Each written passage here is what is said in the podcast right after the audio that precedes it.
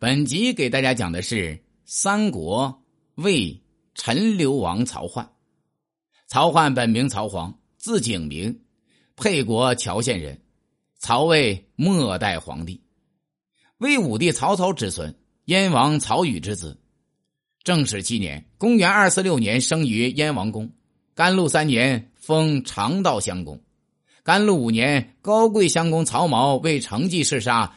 司马昭与众臣商议，以曹奂奉明帝之嗣立为皇帝。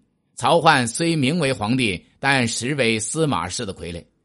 咸熙二年（公元二六五年），司马昭死后，其子司马炎嗣位晋王，篡夺曹魏政权，曹魏灭亡。曹奂被降封为陈留王。泰安元年（公元三零二年），曹奂逝世，享年五十八岁，谥号为元皇帝。甘露五年五月，魏帝曹髦被杀。司马昭与公卿大臣们商议后，决定立曹皇为皇帝。于是，司马昭派他的儿子中护军司马炎到邺城去迎接曹皇。甘露五年六月，皇太后郭氏下诏让曹皇改名为曹奂。曹奂来到都城洛阳，在拜见完皇太后郭氏之后，于当天在太极前殿即皇帝位，大赦天下，改年号为景元。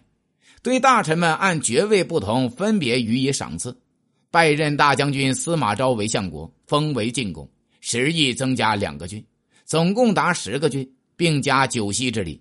另外，对司马家族的子弟上位有爵位者，节封亭侯，赐钱千万，帛万匹。司马昭极力推荐，才作罢。曹奂虽然名义上是皇帝，但实际上呢，手中毫无权力。在大臣和军队中也没有任何势力，完全是司马氏的傀儡。咸熙二年八月，司马昭去世，其子司马炎继任相国、晋王之位。十一月，司马炎篡夺魏国政权，建立西晋，史称晋武帝，魏国自此灭亡。十一月十四日，曹奂被迁居到金庸城。曹奂出城时，太傅司马孚与他辞别，拉着他的手流泪说。我到死都是大魏的忠臣。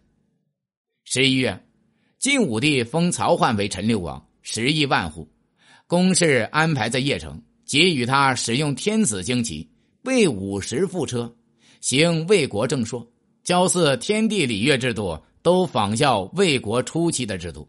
尚书不称臣，受诏不拜的待遇，其地位待遇结局可以说是历代亡国之君中最好的。